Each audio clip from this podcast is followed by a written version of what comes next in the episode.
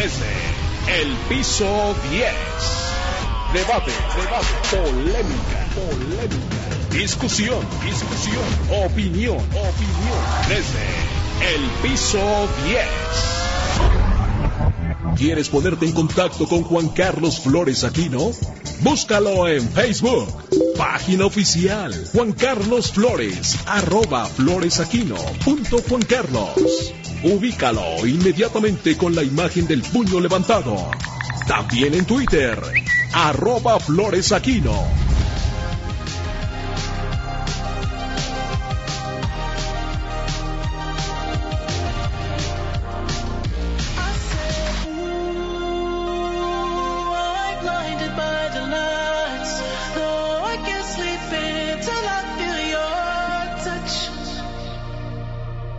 Bienvenidos desde el piso 10. Les saluda con mucho gusto Juan Carlos Flores Aquino, gerente operativo nacional de ABC Radio.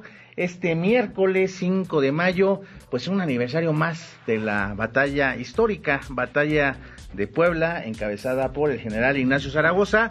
Saludo con muchísimo gusto a todo el grupo ABC Radio que en estos momentos nos escuchan a lo largo de toda la República Mexicana. Y eh, nada más para que se dé una idea de la que vamos a platicar en estos momentos, la portada del periódico El Sol de México, el periódico insignia de Organización Editorial Mexicana. La directora del metro se queda, van al menos 24, 24 fallecidos por el colapso, este terrible esta terrible tragedia que sucedió hace un par de noches aquí en la Ciudad de México en la línea 12 la mal llamada línea dorada, que pues es eh, una, eh, una tragedia que nos simbra a todos los mexicanos. Y por lo cual también quiero destacarle que eh, hoy el Sol de México se imprime en letras negras, en luto precisamente que nos encontramos todos en, en el país y no solamente en la Ciudad de México por esta por este terrible siniestro que seguramente ustedes en sus casas, en sus familias, han estado platicando sobre qué pasó. Eh, imagínese usted que de repente va en, en la noche regresando del trabajo hacia casa o también gente que iba a trabajar a esa hora, a las 10.30 de la noche del día lunes y de repente pues eh, lamentablemente falleces en una tragedia de dimensiones de verdad escandalosas eh, la directora del metro se queda, es esta portada que, que bueno, destaca precisamente, qué increíble, ¿no? Los funcionarios públicos que, que aquí en México de verdad nunca aprenden, llámese del partido que sea, porque según iban a ser diferentes, pero en este caso, me acuerdo muy bien cuando sucedió lo de Socavón de Cuernavaca, estaba el secretario de Comunicaciones y Transportes, que por cierto ya, ya falleció, Gerardo Ruiz Esparza, y en ese entonces el presidente de la República decía que con esa tragedia, pues lo mínimo era que renunciara el secretario de Comunicaciones y Transportes. Pues imagínese esta tragedia que también habla de una terrible negligencia porque los vecinos ya habían anticipado que esa estación del metro, eh, esa eh, famosa ballena, esas columnas, pues estaban mal, que sentían la vibración, lo denunciaron desde hace dos años y esta negligencia criminal que le llamo yo, pues ocasiona esta tragedia eh, que nunca había vivido el metro de la Ciudad de México, después que también esta directora Florencia Serranía, para quienes nos escuchan en el interior de la República, eh, no es la primera, ya lleva como cinco sucesos que eh, han pasado en el metro de la Ciudad de México, incluido un choque de trenes, incluido incendio de la principal estación que nos dejó sin las tres principales líneas del metro durante una semana y esta que va a ir para largo. Entonces imagínese usted el nivel de tragedia y de afectación a las personas que están sufriendo por esta corrupción y negligencia criminal en la línea 12 y también eh, pues aquí eh, algunos eh, decimos pues aquí sí se vale acusar al pasado. Y qué resulta pues que el pasado pues es del mismo gobierno. Entonces ahí sí ahí sí se vale que el presidente diga que que tienen la culpa los del pasado, pues que empiece por casa y que meta a la cárcel a aquellos que hayan cometido esta corrupción, corrupción que mata. El periódico La Prensa en sus cinco columnas, justicia, habrá castigo para los responsables del colapso de la línea 12, Claudia Sheinbaum, jefa de gobierno. Pues sí, habrá castigo, pero pues ahí mantiene a Florencia Serranía como directora del metro, Andrés Layuz como secretario de movilidad Y bueno, de eso vamos a hablar esta primera parte desde el piso 10. Eh, y con esto también presento a nuestro invitado que posteriormente estaremos hablando sobre lo que sucederá en las elecciones en Colima. Ya sabe que ahorita desde el piso 10 estamos en elecciones 2021 y uno de los estados donde se habrá de elegir eh, gobernante, gobernador o gobernadora es el estado de Colima. Pero pues de una vez lo presento porque además él, le sabe bastante estos temas. Nos acompaña aquí en la cabina de ABC Radio Estudios Tepeyac el maestro Efraín Delgadillo Mejía.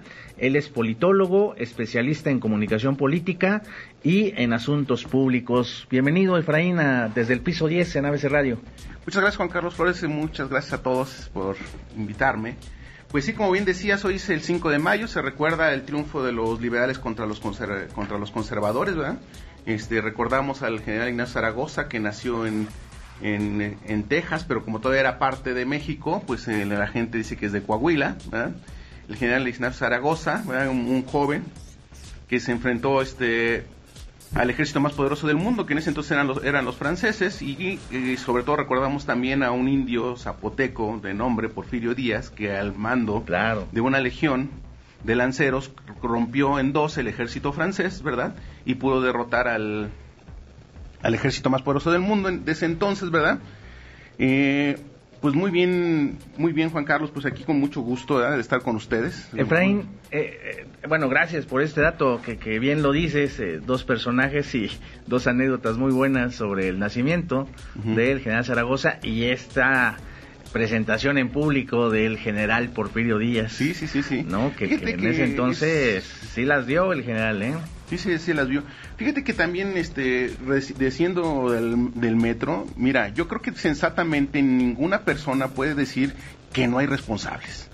O sea, esta tragedia que vivimos en el metro, lo primero que nos obligaría a todos del partido político que fuéramos, a cualquier persona de esta ciudad y de este país, decir, pues que tiene que haber un responsable es muy distinto a buscar un culpable y buscar un chivo expiatorio, pero quien nos diga que no hay un responsable y que nadie debe estar sancionado nos está mintiendo o por lo menos está faltando a la verdad. ¿no?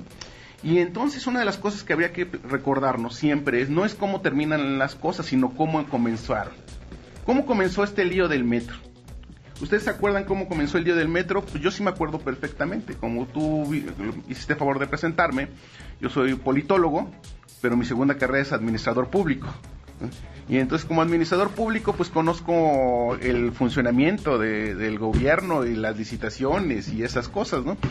Recordemos que en el 2007 eh, el entonces jefe de gobierno, Marcelo Ebrard, pues, este, presenta la famosa línea 12 y presenta dos proyectos, uno, un proyecto que va de Miscuac a Cospa o, o Miscuac Tláhuac. Entonces había desde, desde un principio había dos proyectos, no sé si se acuerdan. Sí, sí, sí, sí. Y de esos dos proyectos, ¿verdad? Como ustedes recuerdan, ganó el segundo, que es el de Miscuac Tláhuac, ¿verdad? Que es el inicio de las consultas, ¿no? exactamente. Pero en el 2007, si ustedes recuerdan perfectamente, el entonces jefe de gobierno nos dijo que iba a ser una línea completamente subterránea. Esa fue la primera mentira. Fue el arranque. Fue el arranque. Entonces, yo, yo no creo que sea mentira. Y, te lo digo por, por, conocimiento de causa, yo estaba reporteando durísimo el tema. Luis Carriles, director del periódico La ¿Cómo están todos? Perdón que llegue a patear no, no, no, pero es que, a ver, yo, ¿sabes qué creo que fue? Más que mentir, porque no dudo que se haya querido hacer subterránea, no sabían lo que estaban diciendo. Que no sé que sea peor. Me parece que es un tema de ignorancia, de que no sabías si realmente si tenía los estudios para hacerlo subterráneo o hacerlo aéreo. Es correcto. ¿No? O sea, creo que es peor, no no no sé, pero y, ese famoso debate en si neumáticos o llantas. ese, pero ese es un debate posterior. Posterior. Es peor todavía. Es peor todavía. Porque si desde el principio no, no estabas de acuerdo si iba a ser subterráneo o aéreo, sí, hay, una, gran hay una gran diferencia tanto en costos como en mecanismos y en sistemas de operación. En el 2008, ¿ustedes se acuerdan quién era el, jefe de, el director del metro? Era Joel Ortega. Francisco Bojorques. Ah, no, Bojorques. Bojorques era, Bojorques era el, el, director, el director, del, metro, y el y el encargado del proyecto era este Orcasitas. Sí. Entonces Bojorges es el que tiene la brillante idea de decir qué tipo de llantas vamos a usar en el metro. ¿Sí se acuerdan? Y él propone que usemos neumáticos. Como, como, se usan aquí. Como en la línea A. Como en todos, Sí, como en la línea A. Y entonces lo que le dicen a él, lo que si ustedes, ustedes se acuerdan lo que le dicen, es que tendríamos que usar líneas férreas. Con un argumento que a ustedes, mis amigos de la 4T, mis amigos de la 4T y mis amigos que no quieren a las 4T les va a salir un argumento muy conocido. El tema de la austeridad y el tema de ahorrar. ¿Cuánto nos íbamos a ahorrar con, por cambio de, de tipo de neumáticos? El 7%.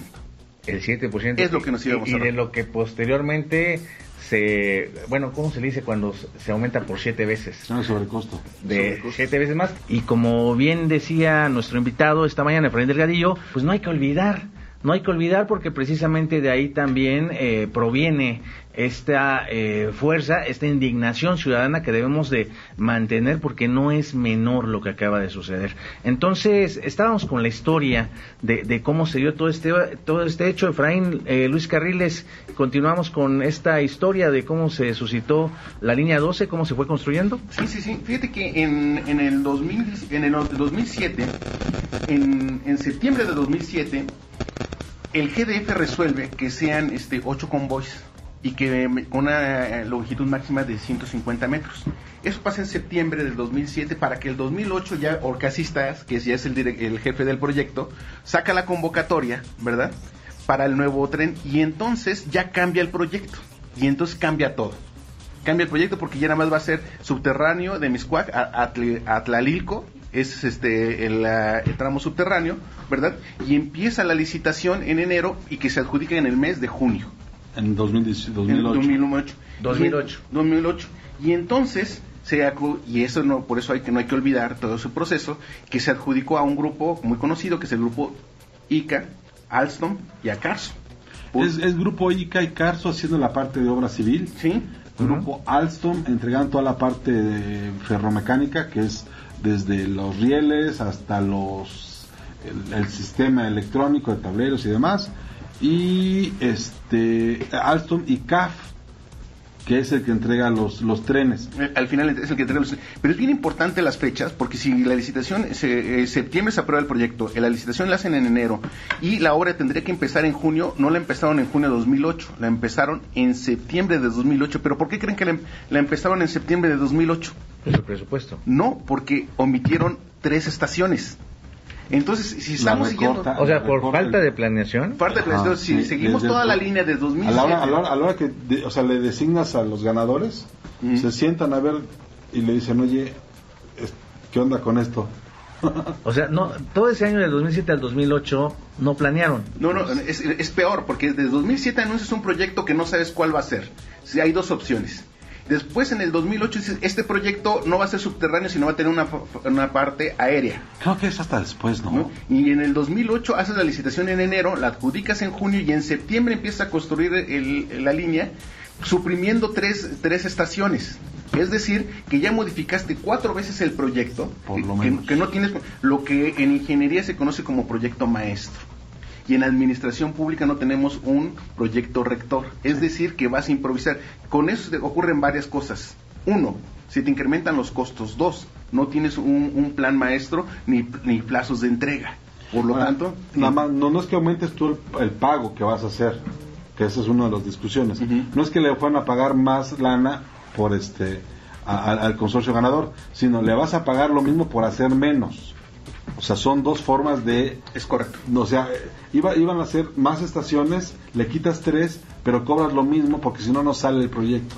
Es correcto. Olvídate, no, no, no, olvídate, el sobrecosto, o sea. Eso fue entonces en el 2008. a, la hora, a, la hora, a la hora que pones los pies en la tierra y dices, oye, este, el estudio de aquí donde está, ah, no lo tengo porque no, no hay estudios sobre el subsuelo, por ejemplo. Entonces, y del 2008 brincamos, digo, porque ya saben que en radio se nos va el tiempo de volada, del 2008 al 2012, yo lo que recuerdo, y ustedes saben octubre, mucho mejor se inaugura con, con Felipe Calderón, con Felipe Calderón, invitado de honor, ¿eh? de Marcelo.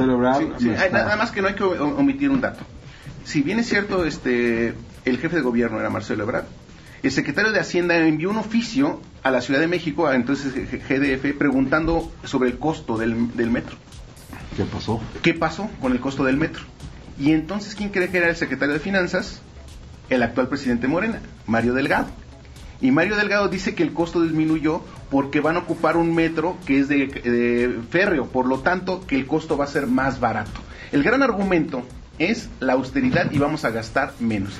Y así como nos, platica Luis, nos vamos hasta abril ¿verdad? Del, del 2000 30 de octubre del 20 de 2012 se inaugura. Sí, 30, 30 de octubre, del 30 de octubre del 2000 se inaugura el, metro. Que le urgía a Marcelo porque era su obra insignia y él se despedía el 5 de diciembre de ese año.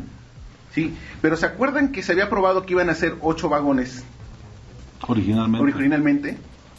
¿Cuántos crees que son? Son 7. Entonces tenemos un proyecto, son una cadena de errores. ¿Sí me explico? Es un proyecto que era dos proyectos, después un proyecto que era solo subterráneo, después un proyecto que, solo, que es subterráneo y aéreo, después un proyecto que son ocho vagones y después terminan siendo Ah, pero, pero, pero ¿sí sabes, por ¿sabes por qué eran ocho vagones? O más bien, ¿sabes por qué se reducen a siete? Por el trazado. Es correcto. No puedes girar las curvas. Claro. Las curvas del metro no las puede dar el metro porque están muy muy anguladas.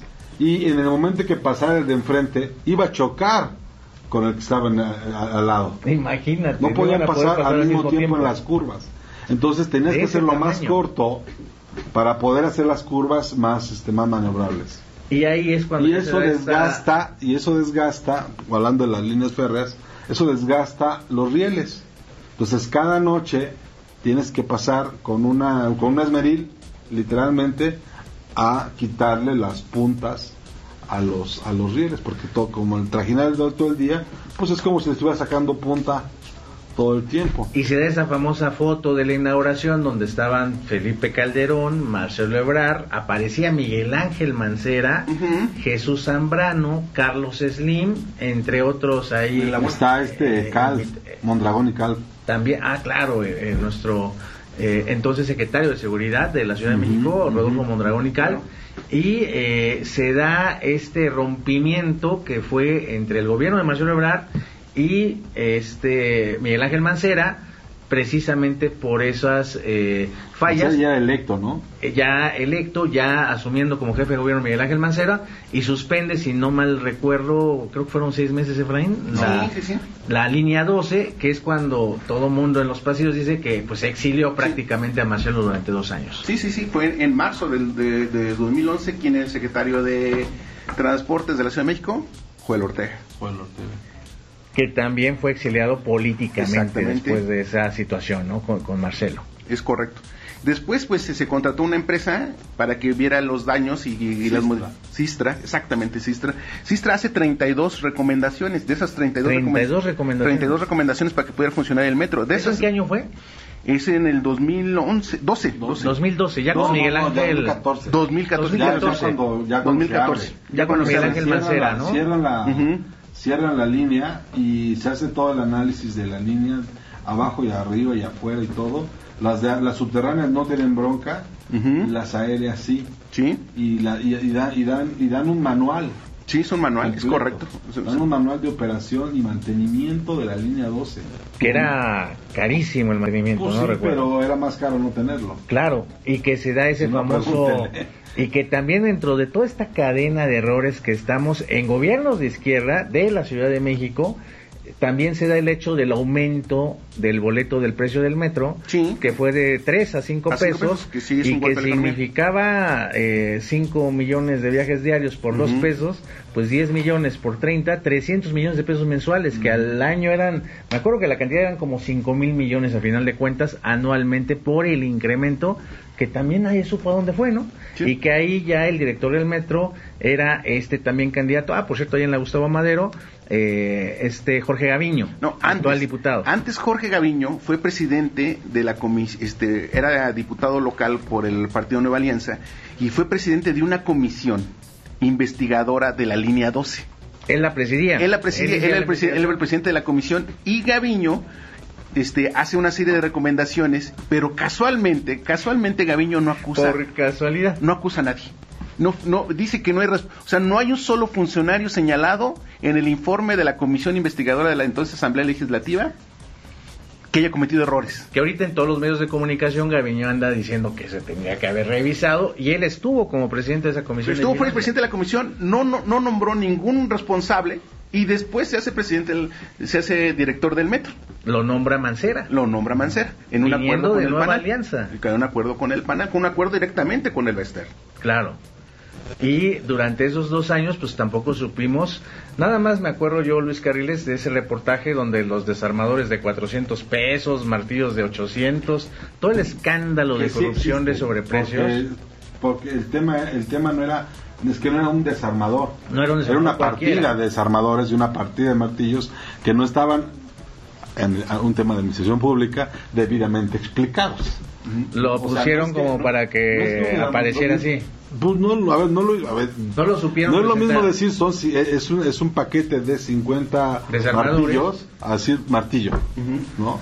Ahí finalmente están los recursos y luego ya, bueno, digamos, recapitulando para eh, llegar hasta donde estamos en este desastre, gana Claudia Sheinbaum en el 2018 nombra una cuestionadísima Florencia Serranía que ya había sido directora del metro. Técnicamente, y, ahí voy a hacer un poco el abogado ya lo técnicamente, ella sabe hacer las cosas, es es una académica, entiende la misión pública, entiende el sistema y, este, digo, sin ser la experta en, el metro, pero le entiende a la, a la idea. Este, el tema es, pues sin recursos, ¿cómo? Le bajaron cualquier cantidad de dinero al, al, al, al mantenimiento al metro. Sí, pero aquí ocurren dos cosas. Eh, Florencia sí es una persona técnicamente muy capaz, pero también es en el periodo en el que más incidentes en el metro hemos tenido. En su historia. En su historia. Desde que se inauguró hace 50 años. pero el metro con 4 millones de pasajeros es un tema de seguridad no de la ciudad, sino es un tema de seguridad nacional. Nacional, sí. Entonces, el argumento de que no hay dinero para mantener el metro es un argumento hasta criminal, diría yo. Pues, este, sí. Es un, es un, tema de seguridad nacional.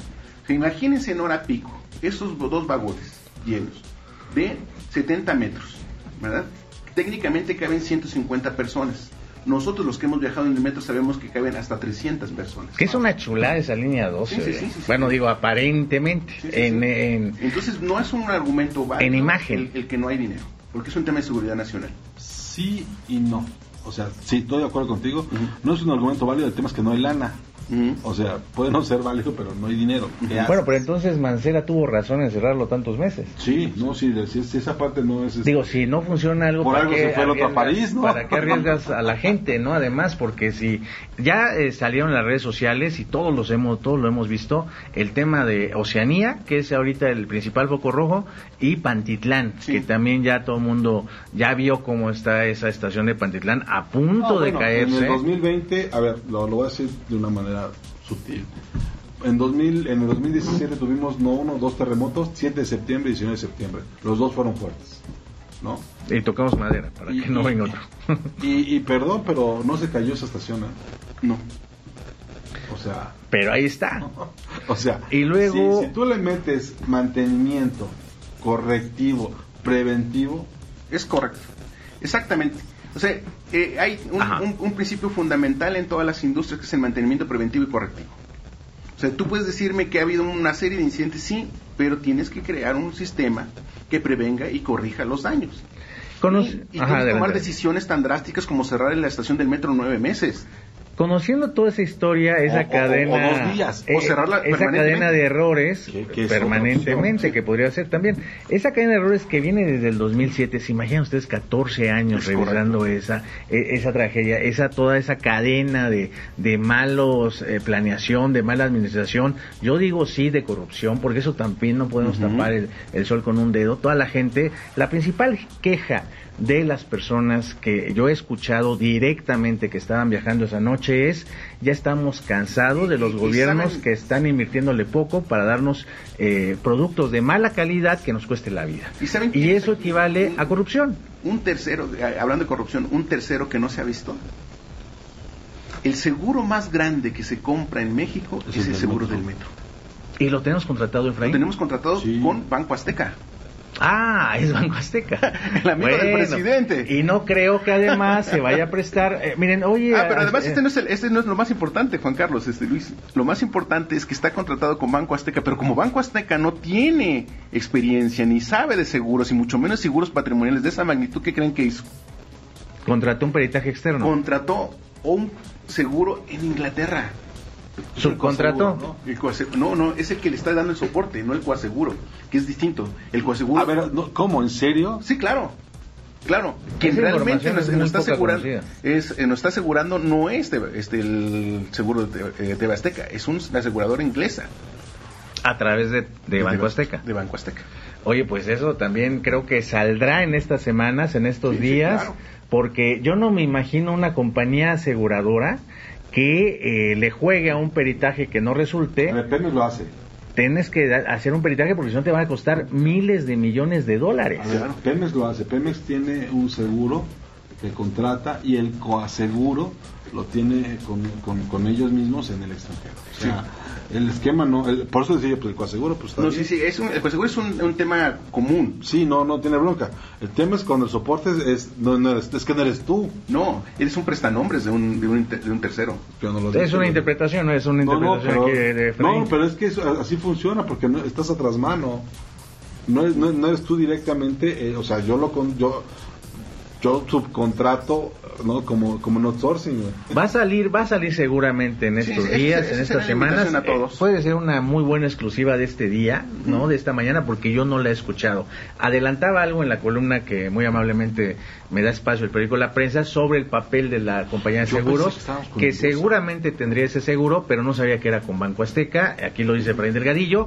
Y bueno antes de irnos a la pausa les quiero preguntar después de este recorrido técnico, administrativo, de, de toda esta cadena de errores desde el 2007, eh, la respuesta, el control de daños, la respuesta política de los principales actores, una conferencia de prensa el día de ayer, Andrés Manuel López Obrador que por cierto no se paró en el desastre, que tendría que haberse parado ahí el presidente. Eh, envía, envía, a ver, eh, decreta de luto nacional en el diario oficial de la Federación de edición vespertina. Él tendría, él tendría que haber estado esa noche en el peor desastre en la historia del metro, acompañando, si le da el respaldo a Claudia Sheinbaum, yo me paro esa madrugada y por respeto a las familias que perdieron a algún familiar, pues se cancelo mi mañanera.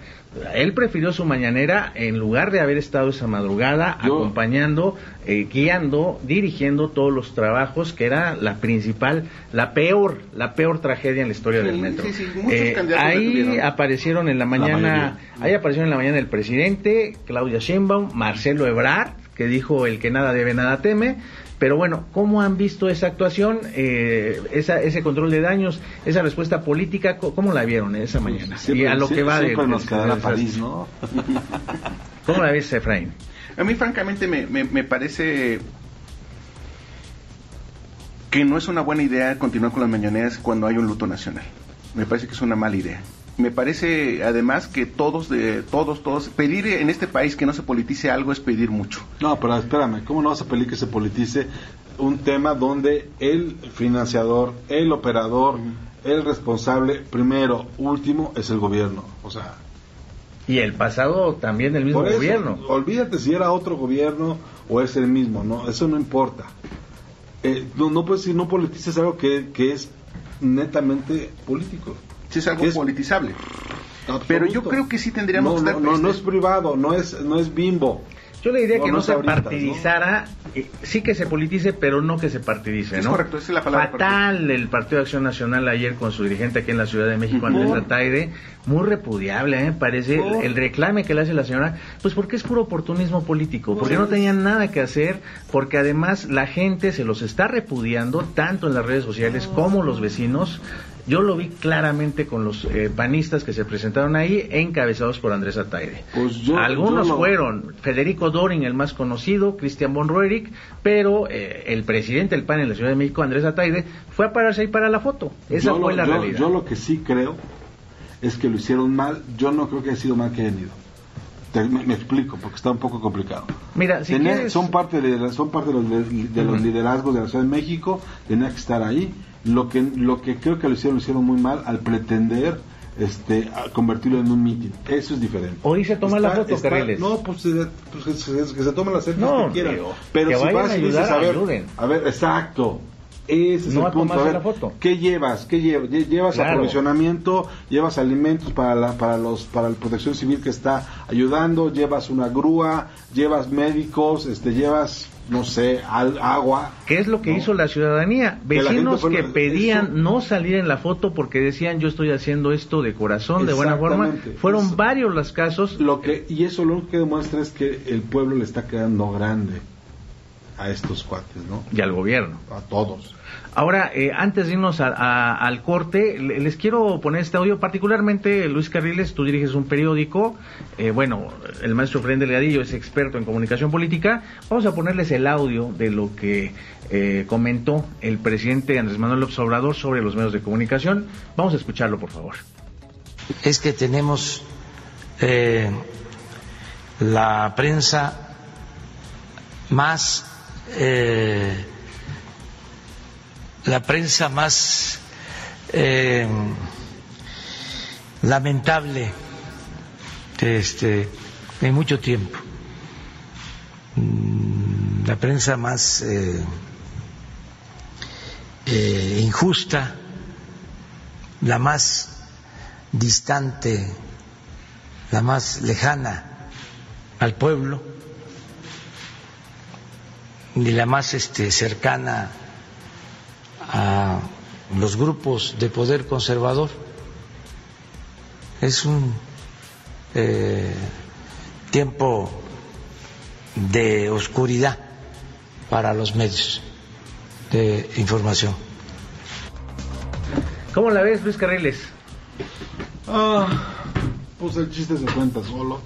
Los periodistas, los analistas, los consultores, no somos gobierno, no somos política pública, no somos quienes estamos tomando decisiones de política pública, no somos quienes decidimos qué hacer con los recursos, no somos quienes ponemos este o quitamos funcionarios, no nunca nunca han sido ellos los medios, nunca hemos sido nosotros los periódicos los que hemos hecho ese tipo de decisiones. Él es parte, quiera o no decirlo, de la, de la, de la clase política, ¿no? Y la clase política tiene responsabilidades políticas, públicas, administrativas, sociales, legales, jurídicas y todo lo que se ocurra. Y yo no.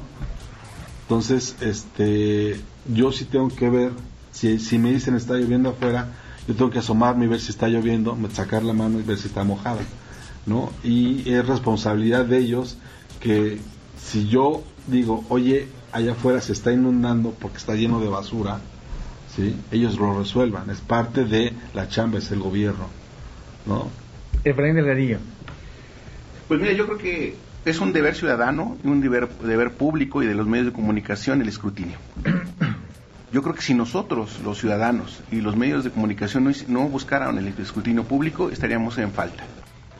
Y es una responsabilidad del, del gobierno permitir ese escrutinio público. Me parece que el presidente de la República, los gobernadores y todos deben estar sujetos al escrutinio, para eso están ahí. Tienen, están ahí para gobernar y tienen la responsabilidad de dar la cara y transparencia. Una de las cosas que hemos peleado en este país, que pelearon nuestros padres desde el 68, es que las cosas sean públicas, que todo sea público.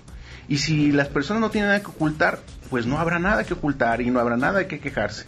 Pero si hay algo que ocultar, tiene que ser público y tiene que conocerse. Eso es lo que yo creo.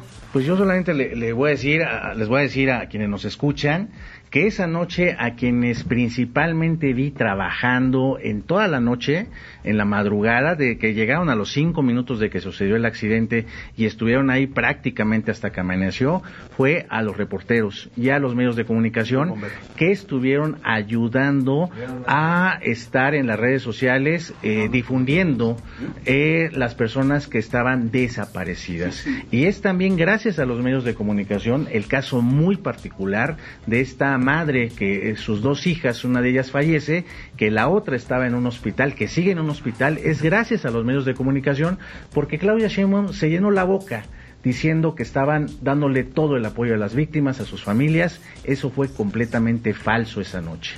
Hasta el día siguiente, que fue ayer, gracias a los medios de comunicación fue a que atendieron a esta persona que estaba hospitalizada muy mal de la columna vertebral, su hermana había fallecido.